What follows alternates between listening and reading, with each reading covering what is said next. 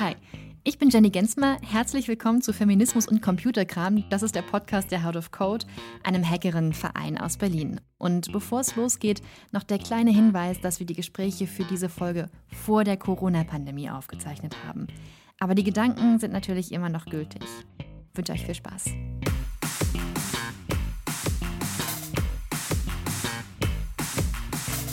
Ich habe das Mikrofon an den Laptop angeschlossen und wir telefonieren übers Handy mit einem Bluetooth-Kopfhörer, damit man dich nicht auf dem Mikro hört. Und der Bluetooth-Kopfhörer hat sich automatisch mit dem Laptop gekoppelt und dann aber irgendwie trotzdem keinen Ton aufgezeichnet, weil das Telefon, dadurch, dass wir einen aktiven Call haben, gewinnt. Das ist Lili. Sie sitzt hier gerade in New York im Stadtteil Brooklyn. Sie hat sich ein Mikro organisiert, um mit mir über ihre Zeit am Recurse Center zu sprechen. Das Recurse, das hieß früher mal Hacker School, das gibt es seit zehn Jahren etwa. Heute legt die Community aber eher Wert darauf, genau keine Schule zu sein, sondern versteht sich eher als ein Rückzugsort für Programmiererinnen und Programmierer. Also für Menschen, die besser werden wollen im Programmieren, die etwas Neues damit ausprobieren wollen oder die es einfach erlernen wollen. Ich sage direkt vorweg, dass das Gespräch für mich eine etwas andere Richtung genommen hat, als ich es am Anfang erwartet habe. Es wurde sehr viel persönlicher, es wurde sehr viel grundlegender. Und es wird jetzt darum gehen, wie wir besser auf uns aufpassen können und warum das gerade in der Tech-Szene so wichtig ist. Aber wir fangen vorne an. Der Mitbegründer Nicholas Bergson Schilcock nennt das Recurse Center auch ein Sabbatical für ProgrammiererInnen. Und für Leli war das genau das Richtige zum genau richtigen Zeitpunkt. Oh, ähm, also ich habe immer schon, also in der Schule schon gern programmiert, habe aber irgendwie aus Gründen nie drüber nachgedacht, das zu studieren, habe dann Physik studiert, hatte Informatik äh, aber immer als Nebenfach, aus purer Faulheit ehrlich gesagt, weil ich noch auf Diplom studiert habe und bei Informatik die bessere Note ins Diplom gezählt hat und bei allen anderen Nebenfächern hätte man eine Prüfung dazu noch machen müssen.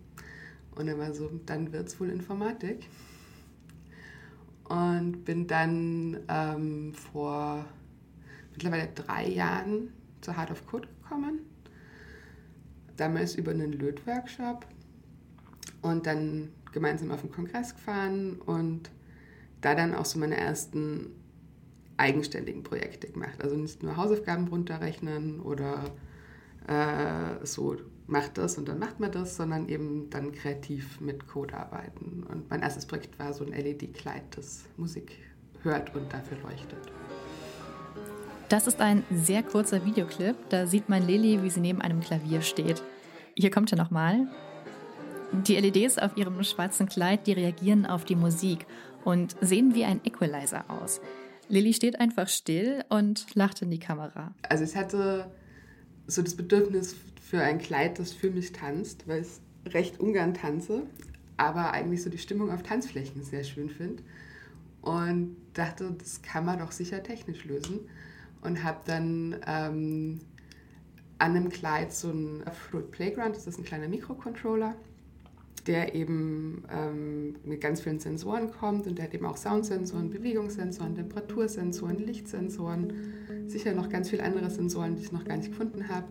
Mit dem steuere ich drei LED-Streifen an, die ich auf den Rock von dem Kleid genäht habe und die reagieren dann auf ähm, Geräuschinput über den Sensor, der das einliest und dann dementsprechend mehr oder weniger leuchtet. Und das Ganze tanzt dann sehr schön zur Musik. Und da muss ich das nicht tun.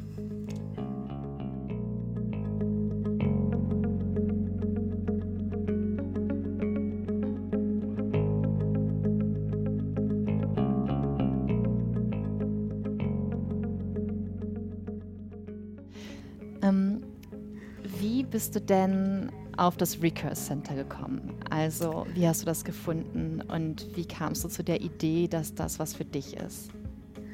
In unserem Heart of Code Chat hat eine ähm, vor ein paar Monaten einen Blogpost vom, vom Recurse Center rumgeschickt, wo die aufgerufen haben, an Frauen und nicht-binäre Menschen sich zu bewerben ähm, und ein, ein Stipendium ausgeschrieben haben. Und es wurde eigentlich an jemand anderen weitergeleitet. Ich dachte mir so, hm, das klingt aber eigentlich mega cool. könnte das was für mich sein? Dann kam natürlich wieder total das Imposter-Syndrom, so, hm, kann ich das gut genug? Und habe dann aber zum Glück mega viel Zuspruch bekommen von ganz vielen Leuten, die meinten so, nee, mach das.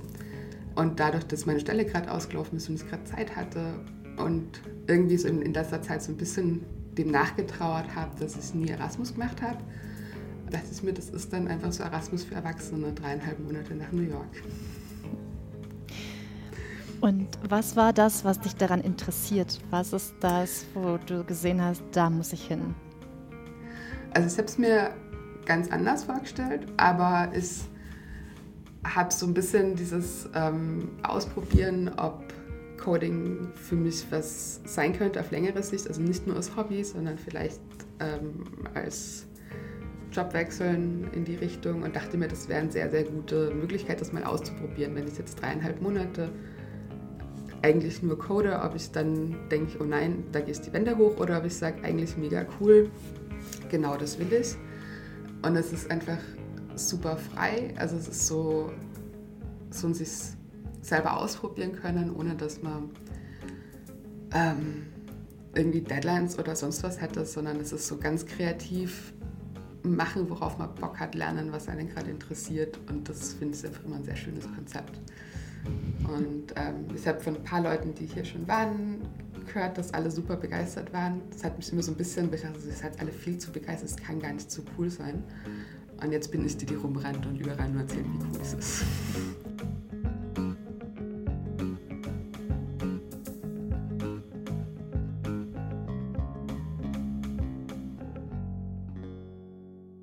Ersten Wochen lernt Lilly unzählige Menschen und ihre Projekte kennen. Sie probiert sie aus, spielt damit rum, lässt sich inspirieren, wie zum Beispiel von dem einen, der sich selbst ein Programm geschrieben hat, mit dem er 3D-Effekte erzeugt und Lichtbrechungen simuliert. Am Recurse Center passiert extrem viel. Es gründen sich Meetups zu technischen und politischen Themen. Es gibt kleine Vorträge, wo die einzelnen Projekte vorgestellt werden. Und Lili nimmt das alles mit. Und Programmieren lernt sie ganz anders, als sie sich das vorgestellt hat. Eigentlich bin ich hergekommen mit dem Ziel, Rails zu lernen. Dann dachte ich mir, vielleicht sollte ich vorher Ruby lernen. Habe mich mit einem ganz, ganz dicken Ruby-Buch hingesetzt und mich zu Tode gelangweilt, bis eine Person kam und meinte, hey, ich habe hier so ein Buch Spiele programmieren mit Ruby. Ähm, vielleicht ist das lustiger. Und ja, war sehr viel lustiger. Und habe dann am Anfang die Tutorials durchgemacht und die haben mich dann aber total genervt, weil die sehr ähm, also es war halt immer so Sachen abschießen. Und es war so ein Space Invader Spiel, wo man so ein Raumschiff hat und halt andere Raumschiffe abschießen sollte. Und ich fand das Coden lustig, aber ich fand das Abschießen doof. Und habe dann, ähm, um zu schauen, ob ich das selber hinbekomme, versucht, dieses Spiel nachzubauen. Aber statt Dinge abzuschießen, hat man so ein kleines Smiley, der Herzchen schießt. Und traurige Smileys in glückliche Smileys verwandelt, weil er gute Vibes aussendet und nicht drum schießt. Und das war sehr, sehr süß. Wenn ich Leli so zuhöre, habe ich das Gefühl, da geht eigentlich nicht nur jemand nach New York, um eine bessere Programmiererin zu werden. Da ist vor allem eine, die sich einen achtsameren Umgang wünscht, generell, aber vor allem unter Menschen, die Technologie designen und Technologien schaffen und die sich da richtig reinhängt. Wenn man von was begeistert ist, ist es ja auch total schön, wenn irgendjemand einem dabei zuhört, wenn man zwei Stunden drüber redet, wie toll das ist. Ähm, und dafür sind dann eben so Seminarsachen und selbstorganisierte Workshops super cool. Also ich habe, ich glaube, einer meiner ersten, an dem ich teilgenommen habe, war, wir haben Spielsachen ähm, auseinandergebaut und so verändert, dass sie für ähm, Kinder mit eingeschränkter Mobilität benutzbar sind, ähm, weil eine ehemalige, äh, ein Alum vom Recurse Center dann Internship in so einem Krankenhaus hat und meinte so, dass eben ganz viele dieser Spielsachen halt einfach sehr, sehr viel zu kleine Knöpfe haben. Und dann haben wir die aufgemacht. Ich war vollkommen überrascht, wie wenig Kabel in so einem Spielzeug drin sind. Ich habe mir das irgendwie viel komplizierter vorgestellt. Ähm, wir hatten einmal so diese kleinen Hündchen, so kleine elektrische Hündchen, die ganz laut bellen und quietschen und vorwärts robben. Ähm, und die haben nur einen Ein- und Ausschalter und da haben wir eben den, quasi, dass man nicht den Ein- und Ausschalter betätigen muss, der sehr klein ist, sondern einfach einen sehr großen Knopf drücken kann. der dann an dem Kabel stattdessen. Und da muss einfach quasi die An-Ausschaltung dann über dieses Kabel laufen. Dass in dem Moment, wo ich den Kontakt über den Knopf schließe, der Stromkreis geschlossen wird und dann das Hündchen losläuft. Mhm. Und das andere war so ein, so ein ferngesteuertes Rennauto mit so einer Fernsteuerung, wo wir dann zu wenige Ausgänge hatten und dann überlegt haben, eben was von den drei Sachen, die wir haben wollen, ansteuern können wollen. Und deshalb kann man das jetzt nicht mehr lenken, man kann es nur noch geradeaus fahren. Aber immerhin kann man auf Knopfdruck dieses Auto geradeaus fahren. Lilly ist an diesem Ort also genau richtig. Ihre Zweifel, von denen sie mir am Anfang unseres Gesprächs aber erzählt hat, dass sie dort nicht hingehören könnte, die sind ein sehr bekanntes Phänomen. Dieses Imposter-Syndrom oder Hochstapler-Syndrom. Das ist diese unbegründete Angst, gleich aufzufliegen oder Anerkennung nicht verdient zu haben. Und es gibt Studien, die gezeigt haben, dass das vor allem in hochkompetitiven Umgebungen auftritt. Also dort, wo viel Wettbewerb herrscht, wie in der Wirtschaft zum Beispiel oder eben in der Tech-Industrie. Und man kann aber etwas machen dagegen. Das fand ich interessant, denn etwas, das diesen Eindruck abschwächt, ist das Gefühl von Dazugehörigkeit. Sich also nicht beobachtet oder getestet fühlen, nicht die einzige Person mit bestimmten Merkmalen zu sein, wie eine Frau in einer Informatikvorlesung zum Beispiel. Das Recurse Center versucht genau auf diesen Effekt zu reagieren und einen möglichst diversen Ort zu schaffen. Und dafür gibt es Regeln. Also ich glaube, es ist hier einfach was, was sehr, sehr groß geschrieben wird. Man findet es sofort, wenn man auf die Homepage geht. Ähm, und es ist total schön, weil sie es hier wirklich schaffen, eine coole Kultur zu schaffen, die sehr, sehr aufmerksam und ähm, guter Umgang miteinander ist. Und da wird wirklich Wert drauf gelegt. Also es gibt eben einen Code of Conduct, äh, wie du schon gesagt hast, so ein, so ein Regelwerk. Es gibt ähm, dazu aber auch noch Verhaltensregeln, wo es dann heißt zum Beispiel, ähm, kein, also keine Überraschung vortäuschen, also dass man nicht, wenn jemand sagt, oh, ich habe noch nie JavaScript programmiert, dass dann kein, oh, wie kann das sein, dass du noch nie, ähm, sondern dass das halt einfach dann so ist und dass das okay ist, dass jemand das nicht weiß und nicht dieses schockiert, überraschte, oh mein Gott, wie ist das möglich? Ähm, ja, was sich extrem eingeschliffen hat als so eine gängige Reaktion. Ja, also ich habe dann auch, also ich habe das davor noch nie so bewusst ähm, realisiert, wie nervig das ist. Ähm, und das finde ich auch immer so schön an solchen Regeln, wenn ich die dann irgendwo mal lese und mir denke, so stimmt, eigentlich voll gut. Und eigentlich sollte ich da wirklich mehr drauf aufpassen. Und ich merke, das ist auch was, wo ich immer noch so ein bisschen auf mich selber aufpassen muss, weil man das so gewöhnt ist, dass man so ständig total überrascht ist, dass Leute Dinge nicht wissen. Ähm, aber es ist so viel angenehmer nachzufragen, wenn niemand so geschockt ist, dass man nachfragen muss, sondern einfach antwortet. Ist dir das im Recurse Center auch passiert, so dass du diesen Moment hattest, dass du das sagen wolltest oder seitdem du auf diese Regel aufmerksam geworden bist, dass du das sagen wolltest und dich dann so innerlich zurückgerufen hast und gedacht hast, ich reagiere jetzt vollkommen anders? Ähm, ja, also jetzt gar nicht so sehr auf Coding, sondern ich merke das zum Beispiel ganz viel bei so äh, Filmen oder so, dass man dann so überrascht ist, dass Leute irgendwas nicht gesehen haben. Ich meine, es gibt so viele Serien, natürlich hat nicht jeder Mensch alles gesehen. Ähm, aber da, da ist mir das jetzt so aufgefallen, dass ich dann so ein, wie du hast den Film noch nie gesehen. Ähm, dass das, glaube ich, so ein sehr gängiges Muster für mich ist und ich mich jetzt die letzten Wochen sehr bemüht habe, das dann nicht zu tun, sondern einfach sagen, ah, würde dir vielleicht gefallen, schau ihn dir doch mal an oder auch nicht. Ähm, aber nicht zu dieses aber ja, da muss man sich selber wirklich, also ich ertappe mich da öfter dabei, dass ich das gern tun würde und finde es aber sehr, sehr schön, da jetzt drauf aufzupassen und das nicht mehr zu machen. Das bringt ja nichts. Also für mich war es eigentlich total positiv, ähm, weil ich jede Regel auch sehr nachvollziehbar finde. Also das ist, glaube ich, so ein, ähm, es hat mich über jede einzelne gefreut und eben bei denen, wo ich aufpassen muss, war das auch eher so ein, oh, finde ich voll gut, versuche das mal umzusetzen, weil ich es verstehe und wichtig finde.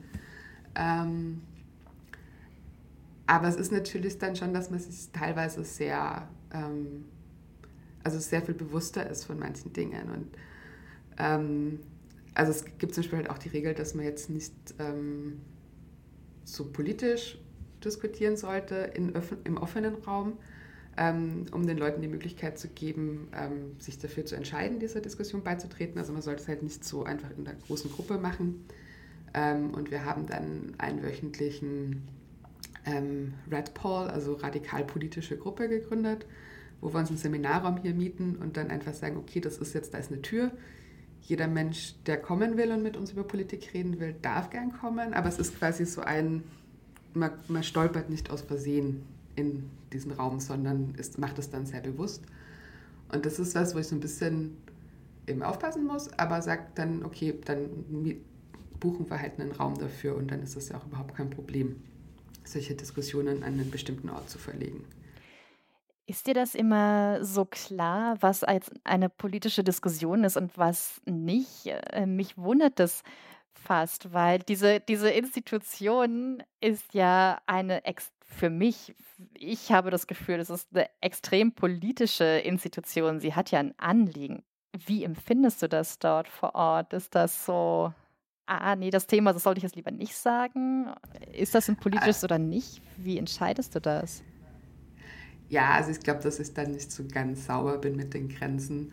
Ähm, was sehr einfach dann als Politik einzuordnen ist, ist Politik, Politik. Ähm, Politiker, aber, Politik.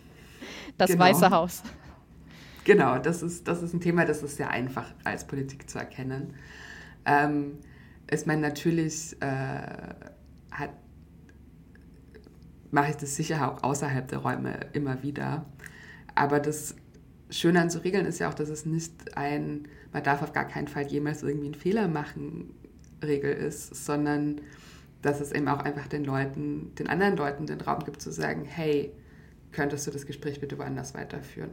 Also so ein ich habe sicher ganz oft Fehler mit diesen Regeln gemacht, aber ich glaube, das Gute an solchen Regeln ist dann eben, dass ich, wenn ich weiß, in diesem Raum gibt es diese Regeln und ich das Gefühl habe, wow, das stört mich gerade, dass ich dann viel leichter sagen kann, so hey, bitte lasst das oder wollt ihr das in einem anderen Raum weiterführen, als wenn das nicht klar ist, dass das, dass das die Regeln sind und dass ich ein Recht darauf habe zu sagen, ich möchte das jetzt gerade nicht mithören.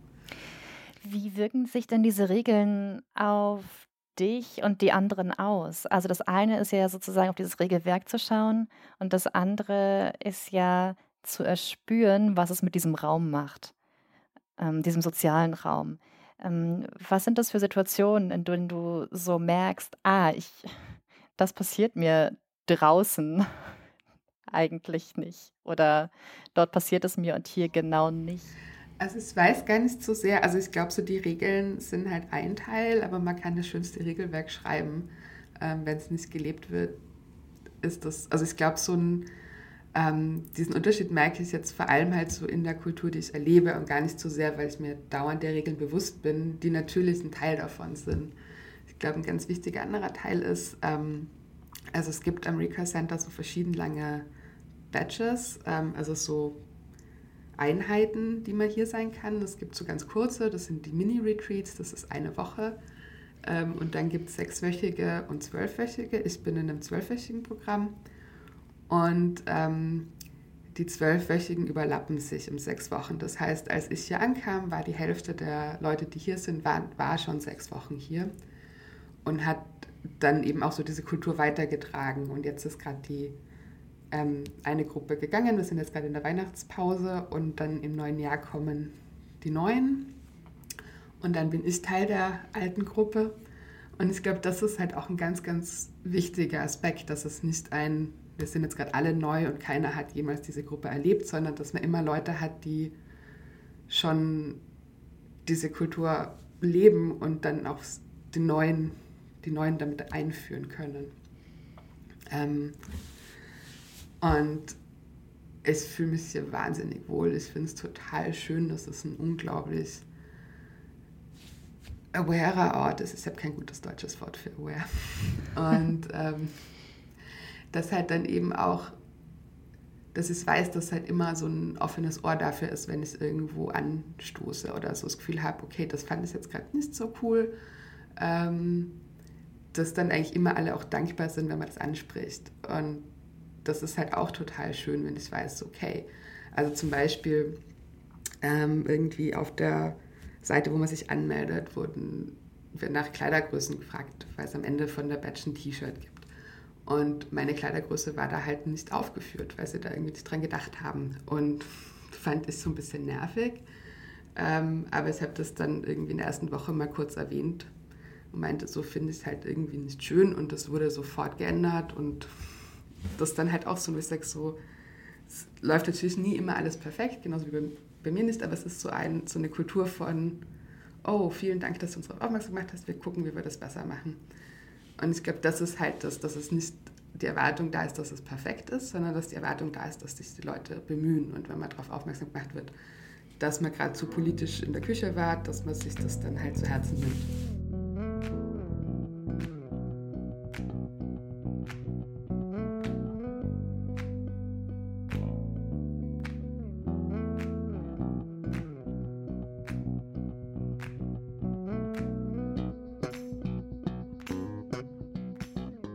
In den ersten sechs Wochen hat es für mich super gut funktioniert, weil da einfach auch so die, die Gruppe, die dort war, einfach super aware war. Und dann ist es halt auch total ausreichend zu sagen, so, hey, keep in mind, also denkt immer dran, da wollen wir, das sind unsere Regeln. Und das hat für mich die zweite Hälfte nicht mehr ganz so gut funktioniert. Da kamen ganz viele neue Leute rein und ich glaube, da ist einfach so ein, ähm, ja, so ein bisschen Bruch, wenn das halt nicht super groß vorgelebt wird, sondern ähm, also wenn, wenn es allen klar ist und man einfach nochmal so einen kurzen Erinnerungen, hey übrigens, nur dass ihr es wisst, hier ist nochmal die Liste, funktioniert das natürlich besser, wie wenn das für Leute halt ein bisschen ungewohnter ist und man ständig daran erinnern muss. Das hat mir Lili später erzählt, als wir in unserem kleinen Berliner Hackspace zusammensaßen. Und ich habe sie auch gefragt, warum sie glaubt, dass diese Kultur, von der sie am Anfang so geschwärmt hat, später nicht mehr da war. Ich glaube, es war so eine Mischung aus einerseits sich eben auch mehr zuständig fühlen, was ich halt in der ersten Hälfte überhaupt nicht getan habe. Das ist einfach nur so ein, ich mache, worauf ich Bock habe. Ähm, und der zweiten hatte ich dann so ein bisschen Verantwortungsgefühl. Ich hatte das Gefühl, so dass es einfach auch sehr, ja, ein sehr viel weniger queerer Space war. Also so in der ersten Hälfte war die Gruppe einfach sehr viel queerer und bunter und ähm, dadurch war halt für viele Themen einfach von Anfang an eine Awareness da, die dann in der zweiten Hälfte, also da waren auch unglaublich coole Menschen dabei, so, aber als, äh, als große Gruppe zusammen hatte ich das Gefühl, dass sich das ein bisschen verschoben hat und ähm, ich dann gemerkt habe, so ja, dieses, diese Regeln sind dann halt auch schwieriger, wenn, wenn es den Leuten halt nicht von Anfang an total auf dem Schirm ist, sondern so ein ähm, und dass das da dann halt auch vielleicht ein bisschen zu wenig ist, wenn Leute damit noch nie Kontakt hatten. Also zum Beispiel Thema Misgendering. Das ist mir halt in den ersten sechs Wochen nie aufgefallen und in den zweiten halt schon, dass manche Leute Menschen misgendert haben. Und das ist sowas, ja, das ist einfach sehr schwierig und macht so einen Raum halt dann auch teilweise anstrengend. Lili erklärt mir das mit dem Spoon-Konzept oder der sogenannten Löffeltheorie. Es ist ein Gedankenexperiment, das Menschen mit Behinderungen und mit chronischen Krankheiten nutzen. Stellt euch vor, ihr habt zwölf Löffel, so kleine Silberlöffel, die liegen vor euch auf dem Tisch. Und für alles, was ihr am Tag tut, aufstehen, duschen, zur Uni fahren oder auf die Arbeit, für alles müsst ihr jeweils einen Löffel wegnehmen. Gesunde Menschen oder nicht behinderte Menschen, Menschen mit einem normalen Energiehaushalt, die müssen sehr viel weniger darüber nachdenken oder planen, wie sie über den Tag hinweg ihre Energie einteilen. Ja, wenn ich den ganzen Tag das Gefühl habe, so, okay, ich muss aufpassen, ich habe das Gefühl so, hm, hier ist ein bisschen schwierig oder ich muss hier Energie reinstecken, ähm, dann habe ich natürlich weniger Zeit und Nerven, ähm, noch andere Dinge zu tun. Und das ist was, was mir sehr, sehr aufgefallen ist an Marika Center, dass ich halt, also das ist jetzt auch, wie gesagt, nicht nur die neue Gruppe, sondern einfach auch so, da ist viel zusammengekommen. Das war dann eben, dass ich mich für viel mehr verantwortlich gefühlt habe, was natürlich auch Energie zieht, wenn ich mehrere Dinge hoste und plane. Ähm, und dazu kam halt, also ich habe halt Anxieties und neige dazu, Panikattacken zu haben und das ist ein riesen Energiesauger. Also so ein, ähm, und ich hatte in den ersten sechs Wochen halt nur zwei, was rekordverdächtig wenig ist und habe gemerkt, wie viel mehr Energie ich für alles Mögliche hatte, äh, als wenn man die wieder wöchentlich hat.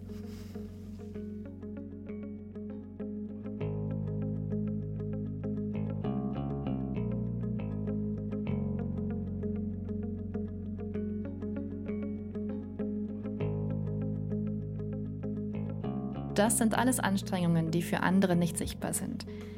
Genauso übrigens wie die vielen kleinen Energiefresser, die sich ganz tief in unsere tägliche Kommunikation eingeschrieben haben. Sowas wie kleine Witze, kleine Sticheleien, kleine Unaufmerksamkeiten, die aber hauptsächlich Menschen erfahren, die zu einer marginalisierten Gruppe gehören.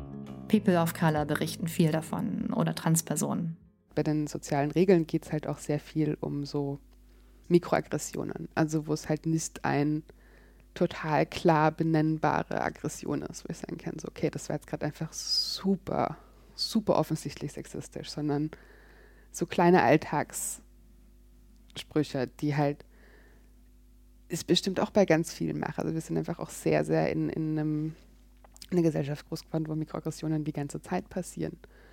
Und ähm, bei ganz vielen arbeite ich dran und versuche was dagegen zu machen. Und ganz oft ist auch, wo ich mir denke, so, ups, jetzt wo du es mir sagst, sehe ich ein, dass das gerade furchtbar war, was ich gesagt habe, aber in meinem Kopf habe ich das nie hinterfragt. Also, ähm, und das ist total schwer, die zu verlernen. Also ich bin da auch nicht gut drin, sondern das ist einfach ganz viel Arbeit, weil ganz viele Dinge, die man im alltäglichen Gebrauch sagt, verwendet, sind einfach Mikroaggressionen.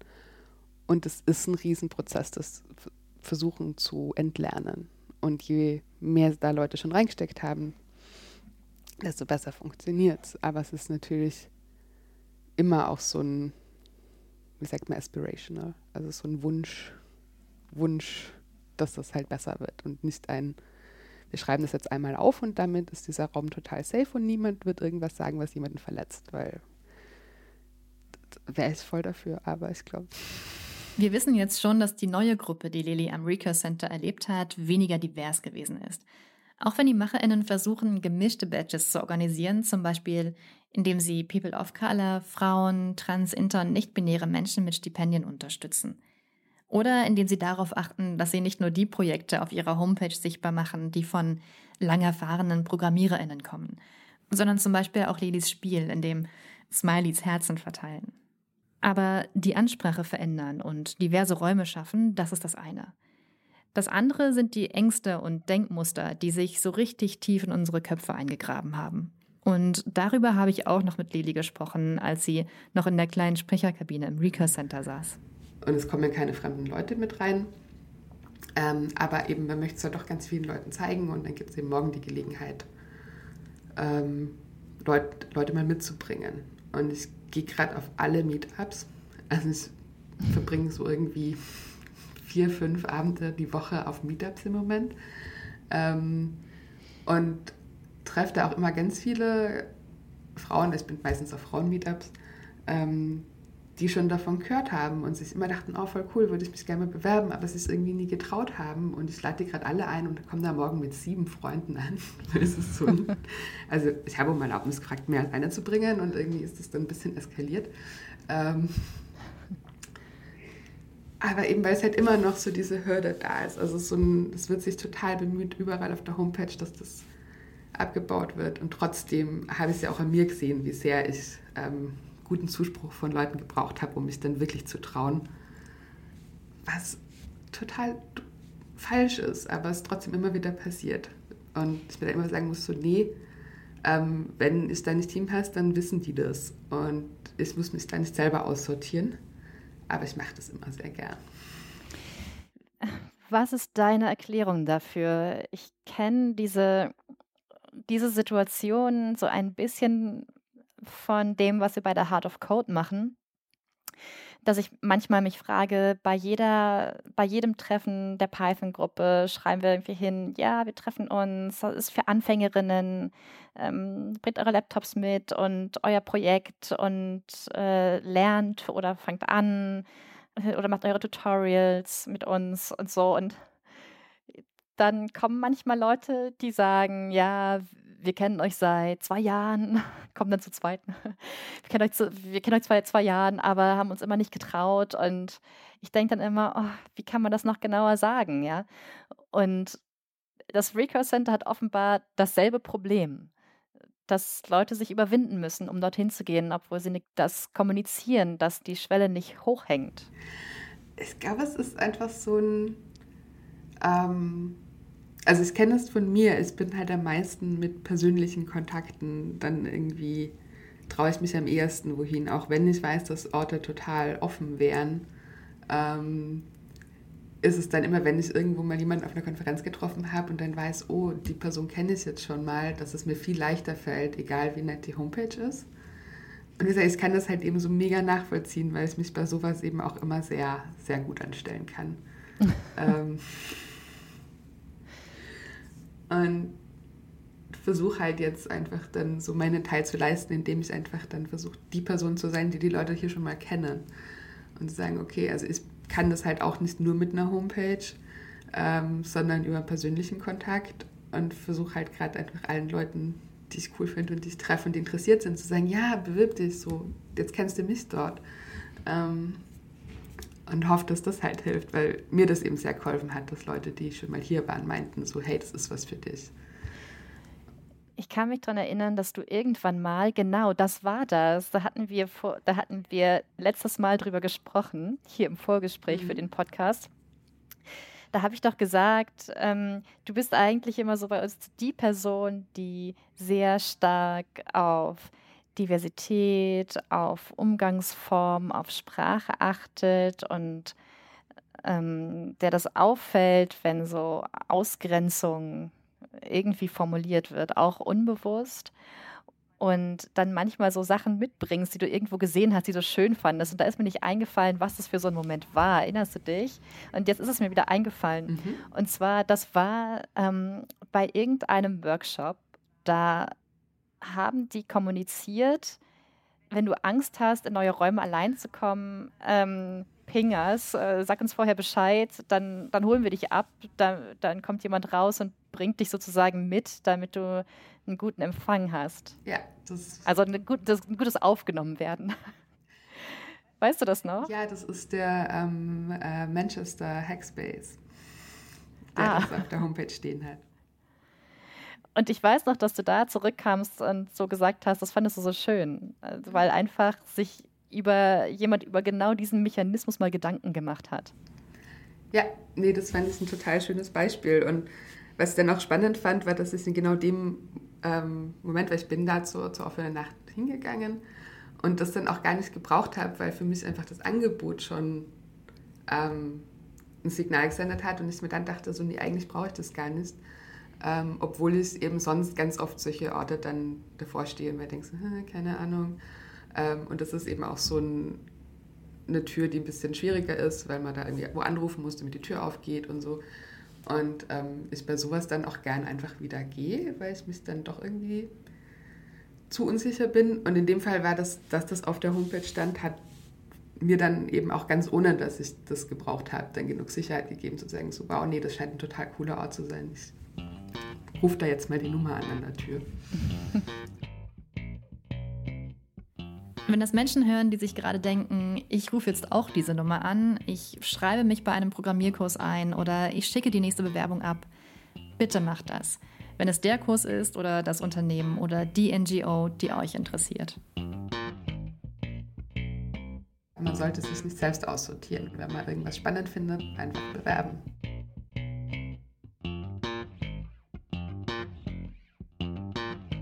Das Recurse findet während der Corona-Pandemie online statt. Es ist also auch hier alles ein bisschen anders geworden. Informationen findet ihr auf recurse.com. Fragen und Anmerkungen zu diesem Podcast gern an podcast at heartofcode.org. Allerliebsten Dank an dich, Lili, und an Finkbass. Von ihr kommt der wunderschöne Soundtrack zu diesem Podcast. Macht's gut und wir hören uns bald.